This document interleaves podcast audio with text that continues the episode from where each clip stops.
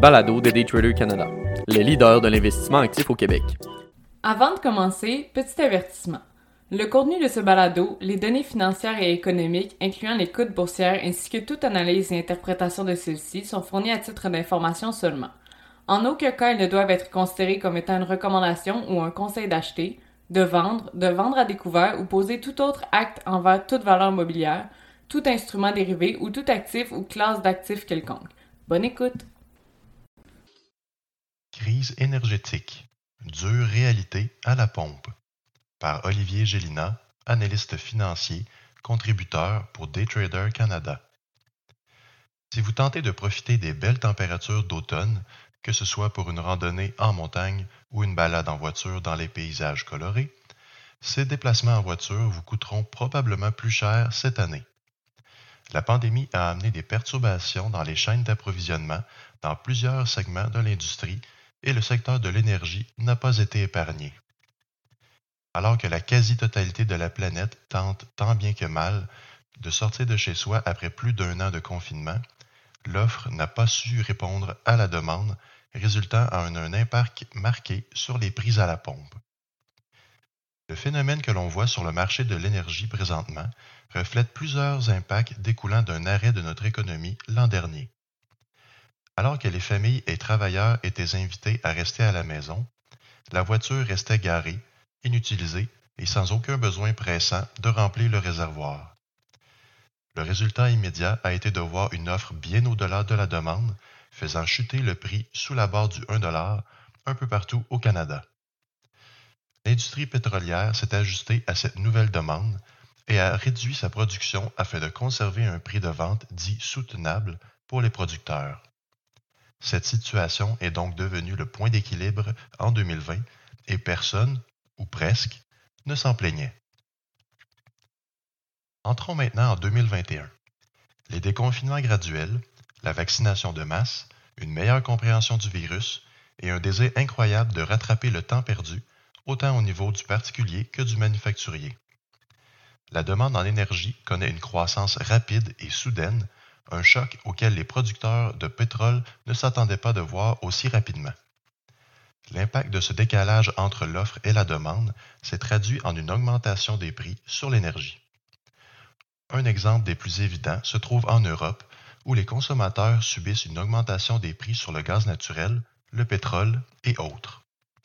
Alors que le prix d'un équivalent de mégawattheure se tenait à environ 19 euros en début 2021, il se retrouve à près de 127 euros en début octobre. Cette augmentation de 568% est loin de passer inaperçue. Il est à noter ici que cette crise en Europe a été exacerbée par des retraits hâtifs de certaines mines de charbon et centrales de gaz naturel afin de se concentrer sur les sources d'énergie renouvelables comme le solaire et l'éolien.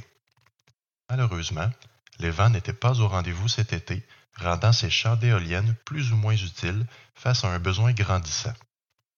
Se ruant aux pompes, les Européens, et surtout au Royaume-Uni, ont vu des prix exorbitants ou encore des fermetures de points de vente faute d'avoir de l'essence dans le réservoir.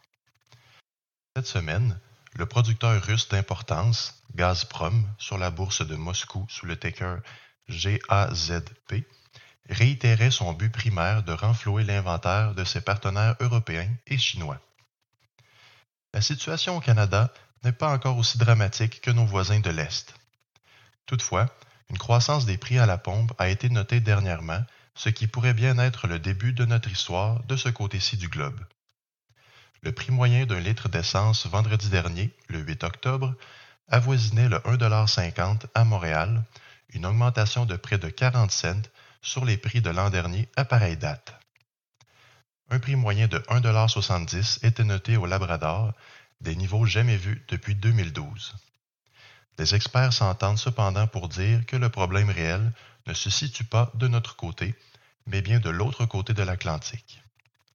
Les éléments clés étant la croissance de la demande post-confinement, l'effet néfaste de la crise énergétique en Europe ainsi qu'un décalage évolutif entre l'offre et la demande au niveau global.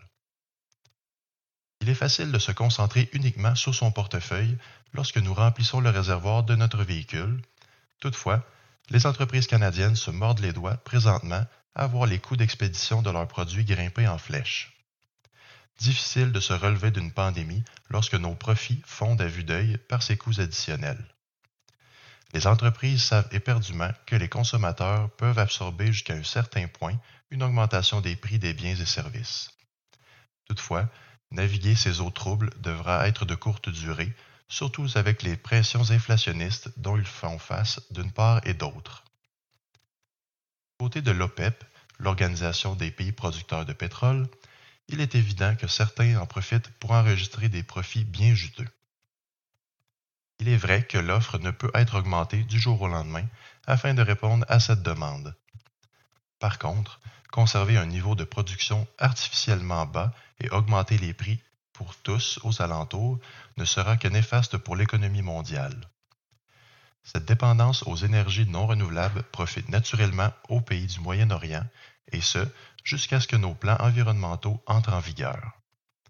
Plus tôt cette semaine, il a été réitéré que la croissance graduelle de l'offre sera conservée, malgré les situations critiques dans certains coins du monde.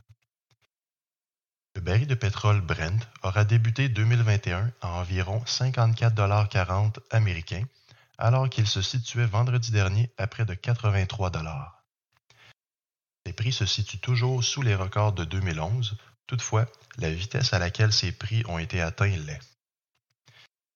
Un baril qui était à 25 en avril 2020 a donc connu une progression de 230% sur 18 mois une situation préoccupante pour bien des parties. Alors que les pays autour du globe s'entendent pour réduire leurs émissions de gaz à effet de serre, mettant de l'avant divers plans afin de faire changer le vent de direction, il est difficile de nier les besoins fondamentaux de notre économie. En attendant que l'on puisse tous rouler en véhicule à zéro émission, il faudra forcément s'attendre à ce que l'on vienne piéger davantage dans nos poches.